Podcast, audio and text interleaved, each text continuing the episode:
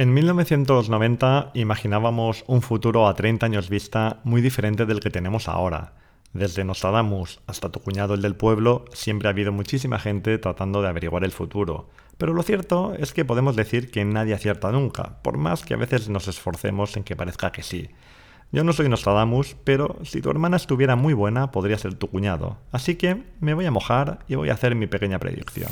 Utopical.com presenta y dirige Jair Barragán.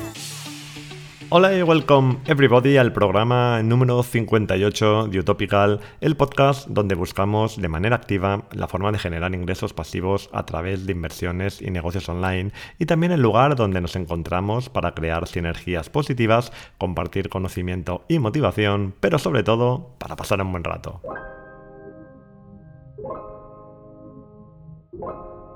Hola, soy Jair Barragán, soy CEO de Tesla y además tengo otros negocios, entre ellos un estanco, una tienda de colchones online y una pastelería vegana. Mis hobbies son conducir helicópteros, jugar a la skip poker y leer a Kierkegaard.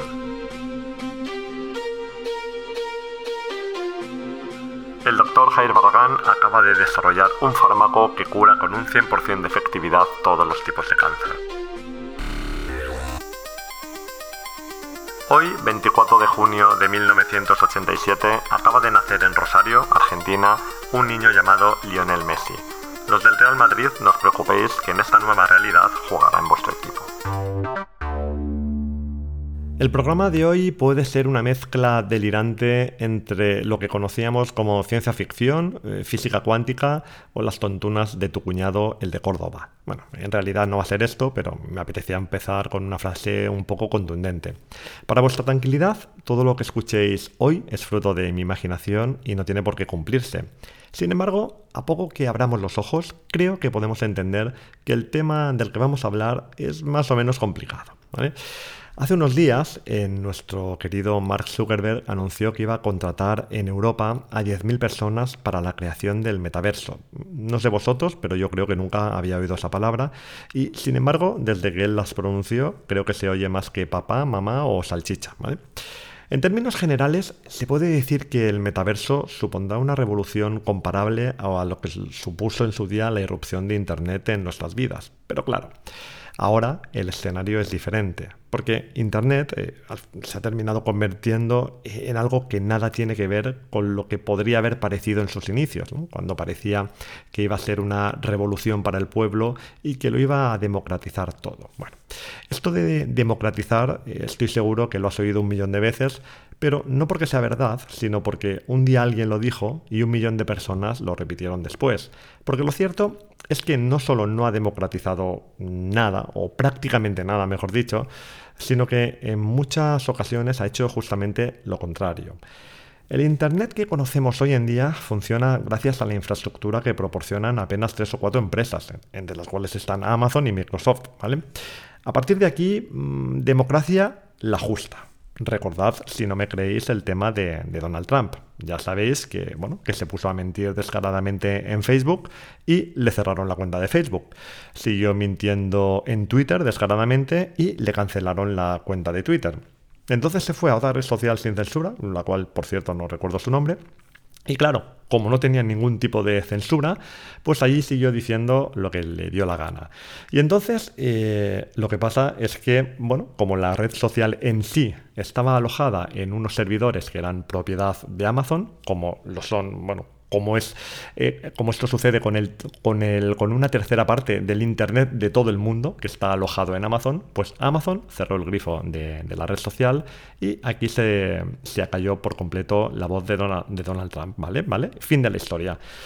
Luego, claro, podemos entrar a debatir si esto está bien hecho o no, si, si, si hay libertad de expresión o no la hay, eh, si es una buena solución o si no lo es, pero la realidad es que Internet está en, en manos de tres o cuatro gigantes tecnológicos y todo lo que estamos hablando antes son otros debates, ¿vale?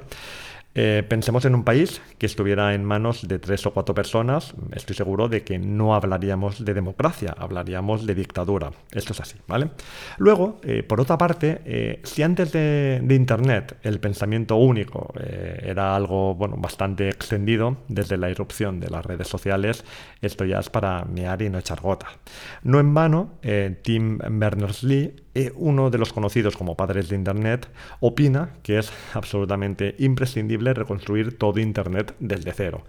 Para entender esto, mm, por desgracia, hay que entender cosas relacionadas con los datos que se nos escapan. Y mientras esto ocurra, mm, pues sencillamente nuestra vida estará dirigida por otros más, de, más, más que por nosotros mismos, aunque esto es algo, sea algo que nos cueste de, internet, de entender muchísimo.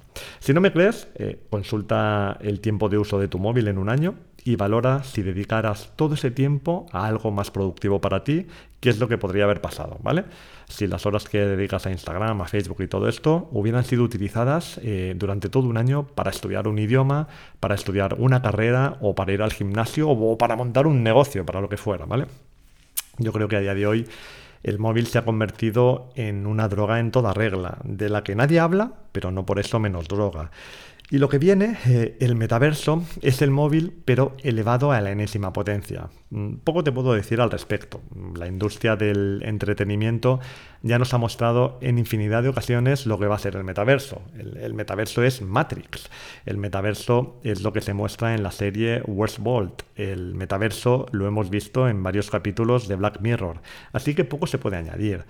Eh, claro que habrá cosas que molen, pero, pero muchísimo y que van a ser espectaculares, pero los peligros que, que, van a llevar de la mano van a ser apoteósicos y por eso creo que tenemos que estar muy alerta. Toda tecnología tiene una doble vertiente, esto siempre ha sido así. Eh, cosas van a tener cosas que por un lado van a ser maravillosas, pero por otro lado pueden ser espeluznantes.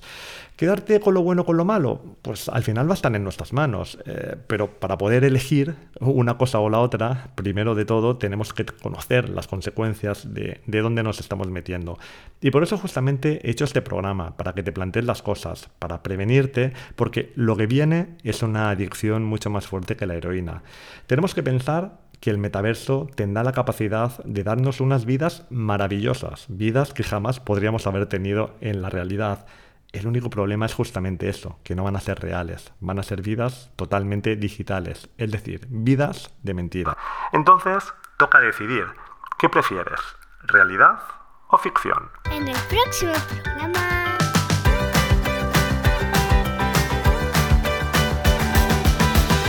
Esta página suele llamarse Quién soy o quiénes somos, pero yo he decidido llamarla Dream Team, eh, por diferenciarme un poco y porque me gusta el concepto, me parece mucho más sexy. Aquí es donde se viene a validar a la persona o al equipo antes de hacer una compra de fiar, me robará la tarjeta, cumplirá con todo lo que promete. Supongo que son muchas las dudas que puedes tener sobre mí y sobre mis productos si todavía no me conoces.